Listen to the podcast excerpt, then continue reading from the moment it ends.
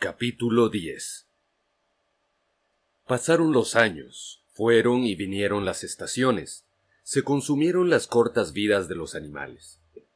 Llegó un momento en que no quedaba nadie, fuera de Trébol, Benjamín, el cuervo Moisés y algunos cerdos, que recordara los viejos tiempos anteriores a la rebelión. Muriel había muerto, Campanilla, Jessica y Chispa habían muerto. También había muerto Jones en un hogar para borrachos en otra parte del país. Habían olvidado a Bola de Nieve. Habían olvidado a Boxeador, salvo por los pocos que lo habían conocido. Trébol era ahora una yegua robusta y vieja, con las articulaciones entumecidas y los ojos legañosos. Tenía dos años más de la edad necesaria para jubilarse, pero en realidad ningún animal se había jubilado nunca. Hacía ya tiempo que no se hablaba más de reservar un rincón de la pradera para quienes se retiraran. Napoleón era ahora un berraco maduro de ciento cincuenta kilos. Chillón estaba tan gordo que apenas veía. Solo el viejo Benjamín era casi el mismo de siempre, apenas un poco más canoso en el hocico y, desde la muerte de boxeador, más huraño y taciturno que nunca. Había muchas más criaturas que antes en la granja, aunque el aumento no era tan grande como se había previsto en los primeros años. Para muchos allí nacidos, la rebelión era solo una vaga tradición, transmitida de boca en boca. Otros, comprados, nunca habían oído hablar de ese tema antes de su llegada. La granja poseía ahora tres caballos además de trébol. Eran animales honrados, trabajadores dispuestos y buenos camaradas, pero muy estúpidos. Ninguno de ellos demostraba ser capaz de aprender el alfabeto más allá de la letra B. Aceptaban todo lo que se les decía acerca de la rebelión y los principios del animalismo, sobre todo si venía de trébol, por la que tenían un respeto casi filial, pero costaba creer que entendieran mucho de lo que se les explicaba. La granja era más próspera y estaba mejor organizada. Se había ampliado con dos campos comprados al señor Pilkington. El molino de viento estaba por fin terminado y la granja poseía una trilladora y un silo, y se le había añadido varios edificios nuevos. Wimper se había comprado un carruaje descubierto. Pero, después de todo, el molino de viento no se había utilizado para generar energía eléctrica, se utilizaba para moler maíz y producía importantes beneficios monetarios. Los animales trabajaban intensamente en la construcción de un nuevo molino. Se decía que cuando estuviera terminado se instalarían los dínamos. Pero ya no se hablaba de los lujos con los que alguna vez Bola de Nieve había enseñado a soñar a los animales. Los establos con luz eléctrica y agua caliente y fría, y la semana de tres días. Napoleón había denunciado esas ideas como contrarias al espíritu del animalismo. La verdadera felicidad, decía, radica en trabajar duro y vivir frugalmente. Parecía, de alguna manera, que la finca se había enriquecido sin hacer más ricos a los propios animales, excepto, claro está, a los cerdos y a los perros. Eso quizás se debía en parte a la cantidad de cerdos y de perros que había. No era que esas criaturas no trabajaran, a su manera, como Chillón nunca se cansaba de explicar, la supervisión y la organización de la granja requería un esfuerzo interminable. Gran parte de ese trabajo era de una naturaleza que los demás animales, con su ignorancia, no podían entender. Por ejemplo, Chillón les contaba que los cerdos tenían que afanarse todos los días con cosas misteriosas llamadas archivos, informes, minutas y notas. Eran grandes hojas de papel que debían cubrir con una apretada escritura, y una vez escritas las quemaban en el horno. Eso, explicaba Chillón, era de suma importancia para el bienestar de la granja. Sin embargo, ni los cerdos ni los perros producían alimentos con su trabajo, y había muchos y siempre tenían buen apetito. En cuanto a los demás, su vida, hasta donde ellos sabían, era la misma de siempre. Por lo general tenían hambre, dormían sobre paja, bebían en el abrevadero, trabajaban en los campos, en invierno les molestaba el frío y en verano las moscas. A veces los más viejos buscaban entre los vagos recuerdos tratando de determinar si en los primeros tiempos de la rebelión, cuando la expulsión de Jones era aún reciente, las cosas habían sido mejores o peores que en ese momento. No recordaban. No tenían con qué comparar su vida actual, fuera de las estadísticas de Chillón, según las cuales todo iba cada vez mejor. Para los animales era un problema insoluble, pero ahora tenían poco tiempo para pensar en esas cosas. Solo el viejo Benjamín afirmaba recordar cada detalle de su larga vida y saber que las cosas nunca habían sido ni podrían ser mucho mejores o peores. El hambre, la miseria y la decepción eran, decía, inalterables leyes de la vida. Sin embargo, los animales nunca perdían la esperanza. Más aún, nunca perdían, ni por un instante, la sensación de humor y privilegio de pertenecer a la granja animal. La suya seguía siendo la única granja en toda Inglaterra cuyos dueños y administradores eran animales. Ninguno de ellos, ni los más jóvenes ni los recién llegados, traídos de granjas a diez o veinte millas de distancia, dejaban de asombrarse. Y cuando oían el estampido de la escopeta y veían la bandera verde ondeando en el mástil, se les henchía el corazón de imperecedero orgullo, y las conversaciones siempre volvían a los viejos y heroicos tiempos, a la expulsión de Jones, a la escritura de los siete mandamientos, a las grandes batallas en las que habían derrotado a los invasores humanos. No había renuncia a ninguno de los viejos sueños. Todavía creían en la República de los Animales que el comandante había anunciado cuando ningún pie humano hollaría los verdes campos de Inglaterra. Llegaría algún día, quizá no pronto, quizá no en vida de ninguno de los animales presentes, pero sí llegaría. Quizá hasta se tarareaba en secreto aquí y allá la canción Bestias de Inglaterra. En cualquier caso, era un hecho que todos los animales de la granja la conocían, aunque nadie se hubiera atrevido a cantarla en voz alta. Su vida podía ser dura y no haberse cumplido todas sus esperanzas, pero tenían conciencia de que no eran como otros animales. Si pasaban hambre, no era por alimentar a seres humanos tiránicos. Si trabajaban duro, al menos lo hacían para su propio beneficio. Entre ellos nadie andaba sobre dos patas. Entre ellos nadie llamaba a otro amo. Todos los animales eran iguales. Un día de principios de verano, Chillón ordenó a las ovejas que lo siguieran y las condujo a un desacampado en el otro extremo de la finca, cubierto de brotes de abedul. Las ovejas pasaron allí todo el día alimentándose con las hojas bajo la supervisión de Chillón. Al anochecer, el cerdo volvió a casa, pero como hacía calor pidió a las ovejas que se quedaran donde estaban. Terminaron pasando allí toda una semana, durante la cual los demás animales no las vieron. Chillón se quedaba con ellas la mayor parte del día. Decía que les estaba enseñando a cantar una nueva canción, para lo cual se necesitaba privacidad. Una tarde agradable, poco después del regreso de las ovejas, cuando los animales habían terminado el trabajo y se dirigían a los edificios de la granja, llegó desde el patio el aterrorizado relincho de un caballo. Asustados, los animales se detuvieron. Era la voz de Trébol, que relinchó de nuevo, y entonces todos los animales comenzaron a galopar y entraron a toda velocidad en el patio. Allí vieron lo que había visto Trébol. Un cerdo caminando sobre las patas traseras. Sí, era chillón, con cierta torpeza, como si le faltara costumbre para mantener su considerable corpulencia en esa posición, pero con perfecto equilibrio, se paseaba por el patio.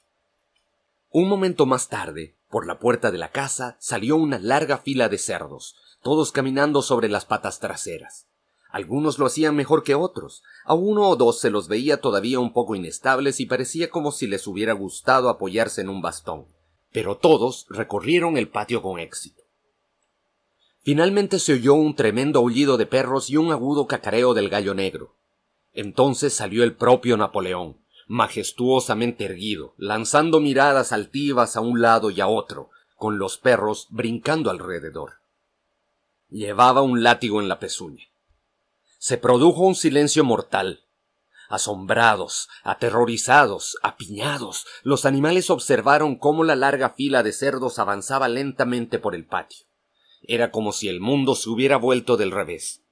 Al agotarse la primera impresión, hubo un momento en el que, a pesar de todo, el terror a los perros y la costumbre, perfeccionada durante largos años de no quejarse, no criticar, pasar a lo que pasase, podrían haber emitido alguna palabra de protesta. Pero en ese momento, como obedeciendo una señal, todas las ovejas se pusieron a balar estentóreamente. Cuatro patas sí, dos patas mejor, cuatro patas sí, dos patas mejor, cuatro patas sí, dos patas mejor. Los balidos se prolongaron durante cinco incesantes minutos. y para cuando se hubieran callado las ovejas, la posibilidad de expresar alguna protesta había pasado, porque los cerdos ya habían vuelto a entrar a la casa. Benjamín sintió que una nariz le acariciaba el hombro. Se volvió para mirar. Era Trébol. Los viejos ojos de la yegua parecían más apagados que nunca. Sin decir nada, ella le tiró con suavidad de la crin y lo llevó hasta el extremo del establo principal, donde estaban escritos los siete mandamientos. Durante un par de minutos se quedaron mirando la pared pintada con letras blancas. Estoy perdiendo la vista, dijo finalmente. Ni siquiera de joven hubiera podido leer lo que está escrito ahí. Pero me parece que esa pared se ve diferente. Los siete mandamientos son los mismos de antes, Benjamín. Por una vez, Benjamín aceptó quebrantar sus normas y le leyó lo que estaba escrito en la pared. Ahora no había allí más que un solo mandamiento que decía todos los animales son iguales, pero algunos animales son más iguales que otros. Después de eso, al día siguiente no pareció nada extraño que todos los cerdos que supervisaban el trabajo de la granja llevaran látigos en las pezuñas. No pareció nada extraño descubrir que los cerdos se habían comprado un aparato de radio, que se disponían a instalar un teléfono y que se habían suscrito a John Bull, Titbits y el Daily Mirror. No pareció extraño ver a Napoleón paseando por el jardín de la casa con una pipa en la boca. No, ni siquiera cuando los cerdos sacaron de los armarios la ropa del señor Jones y se la pusieron, y el propio Napoleón apareció con un abrigo negro, pantalones de caza y polainas de cuero, mientras su cerda favorita aparecía con el vestido de moaré que la señora Jones solía ponerse el domingo. Una semana después, una tarde, llegaron a la granja una serie de carruajes descubiertos. Habían invitado a una delegación de agricultores vecinos a hacer una visita de inspección. Mientras recorrían la granja, esos agricultores expresaron gran admiración por todo lo que veían, especialmente por el molino de viento. Los animales estaban quitando las malas hierbas de los campos de nabos. Trabajaban con diligencia, casi sin levantar la cara de la tierra y sin saber a quiénes temer más, si a los cerdos o a los visitantes humanos. Esa noche resonaron en la casa ruidosas canciones y carcajadas. De repente, al oír la mezcla de voces, los animales sintieron una gran curiosidad. ¿Qué podría estar sucediendo allí, ahora que por primera vez animales y seres humanos se reunían en condiciones de igualdad. De común acuerdo, empezaron a deslizarse lo más silenciosamente posible hacia el jardín. Se detuvieron en la entrada, medio asustados, pero Trébol se puso al frente y avanzaron de puntillas. Los animales más altos miraron por la ventana del comedor. Allí, alrededor de la larga mesa, estaban sentados media docena de granjeros y media docena de los cerdos más eminentes. El propio Napoleón ocupaba el puesto de honor en la cabecera. Los cerdos parecían completamente a gusto. El grupo había estado disfrutando de una partida de naipes que acababan de interrumpir sin duda para hacer un brindis. Tenían una jarra grande, de la que servían cerveza en los vasos. Nadie se fijaba en las perplejas caras de los animales que miraban por la ventana. El señor Pilkington de Monterraposo se había puesto de pie con el vaso en la mano. En un momento, dijo, propondría un brindis, pero sentía que antes tenía que decir unas palabras. Era para él motivo de gran satisfacción, compartida sin duda por todos los presentes, dijo, advertir que un largo período de desconfianza y malentendidos había llegado a su fin. No había faltado la época en la que los vecinos humanos veían a los respetados propietarios de la granja animal no diría que con hostilidad, pero sí quizá con cierto grado de recelo, sentimiento siempre ajeno, por supuesto, a él y al resto de los presentes. Se habían producido desafortunados incidentes y se habían sostenido ideas equivocadas. Se pensaba que la existencia de una finca donde los dueños y administradores eran cerdos constituía una normalidad y podía tener un efecto perturbador en el vecindario. Demasiados agricultores habían supuesto, sin informarse, que en una finca de esas características predominaría un espíritu de libertinaje e indisciplina. Les asustaba los posibles efectos sobre sus propios animales o incluso sobre sus empleados humanos. Pero ahora se habían disipado todas esas dudas, Ahora él y sus amigos habían visitado la granja e inspeccionado cada rincón con sus propios ojos. ¿Y qué habían encontrado? No solo los métodos más actualizados, sino una disciplina y un orden que debían ser ejemplo para todos los granjeros de todas partes. Creía que no se equivocaba al decir que los animales inferiores de la granja animal trabajaban más y recibían menos comida que cualquier otro animal del condado. De hecho, él y los demás visitantes habían observado muchas características que se propondrían introducir de inmediato en sus propias fincas. Para terminar, añadió, quería hacer hincapié de nuevo en el sentimiento amistoso que existía y debería seguir existiendo entre la granja animal y sus vecinos. Entre los cerdos y los seres humanos no había, y no tenía que haber, ningún conflicto de intereses. Sus luchas y sus dificultades eran las mismas. ¿Acaso el problema laboral no es el mismo en todas partes? Pareció que el señor Pilkington estaba a punto de soltar alguna ocurrencia cuidadosamente preparada, pero por un momento le produjo tanta hilaridad que no pudo contarla. Después de mucho reír y toser, mientras se le enrojecían las diversas papadas, logró por fin hablar. Usted tiene que lidiar con los animales inferiores, dijo, y nosotros con las clases inferiores. Esa agudeza los hizo reír con ganas, y el señor Pilkington volvió a felicitar a los cerdos por las bajas raciones, las largas horas de trabajo y la ausencia general de mimos que había observado en la granja animal. Y ahora, dijo por último, pediría a los invitados que se levantaran y se aseguraran de tener los vasos llenos. Señores, concluyó Pilkington. Señores, propongo un brindis por la prosperidad de la granja animal. Hubo vítores entusiastas y golpes en el suelo. Napoleón estaba tan contento que dejó su lugar y caminó alrededor de la mesa para entrechocar el vaso con el del señor Pilkington antes de vaciarlo. Cuando terminaron los aplausos, Napoleón, que se había quedado de pie, dio a entender que también él quería decir unas palabras. El discurso, como todos los suyos, fue breve y al grano. También él estaba contento, dijo, de que hubiera llegado a su fin el período de incomprensión. Durante mucho tiempo habían circulado rumores, difundidos, había que pensar, por algún malvado enemigo, según los cuales su actitud y la de sus colegas tenía algo de subversivo, incluso de revolucionario. Se les había atribuido el intento de incitar a la rebelión a los animales de las granjas vecinas, nada más lejos de la verdad. Su único deseo, ahora y en el pasado, era vivir en paz y mantener relaciones comerciales normales con los vecinos. Esa granja que tenía el honor de controlar, añadió, era una empresa cooperativa. Compartían su propiedad todos los cerdos. Los títulos estaban en su poder. No creía, dijo, que aún persistieran las viejas sospechas, pero algunos cambios introducidos últimamente en la rutina de la granja tendrían que reforzar aún más la confianza. Hasta ese momento los animales de la granja habían tenido la estúpida costumbre de tratarse entre ellos de camarada. Se prohibiría ese saludo.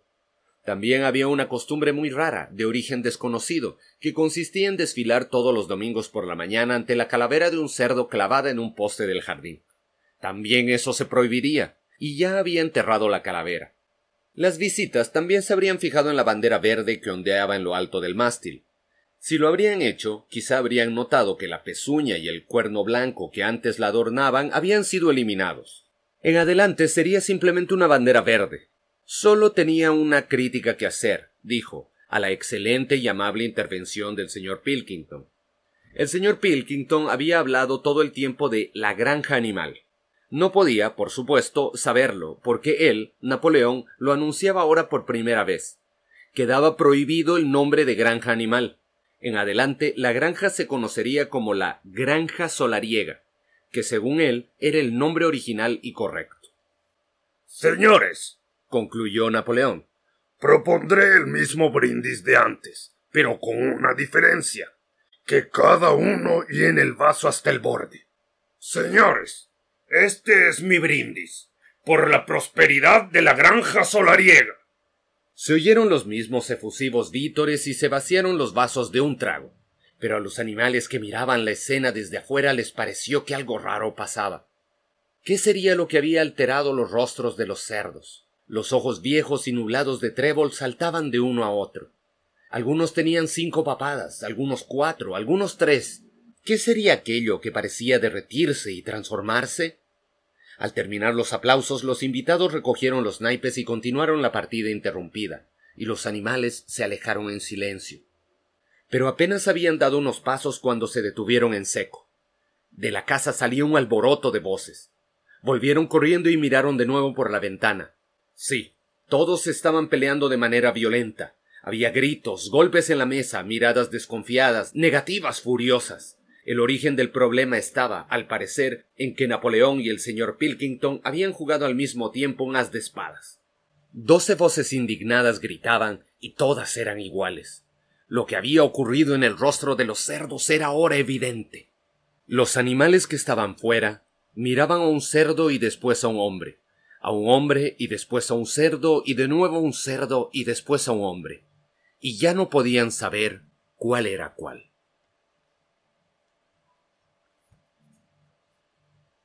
Rebelión en la granja por George Orwell, narrada por Enkidu.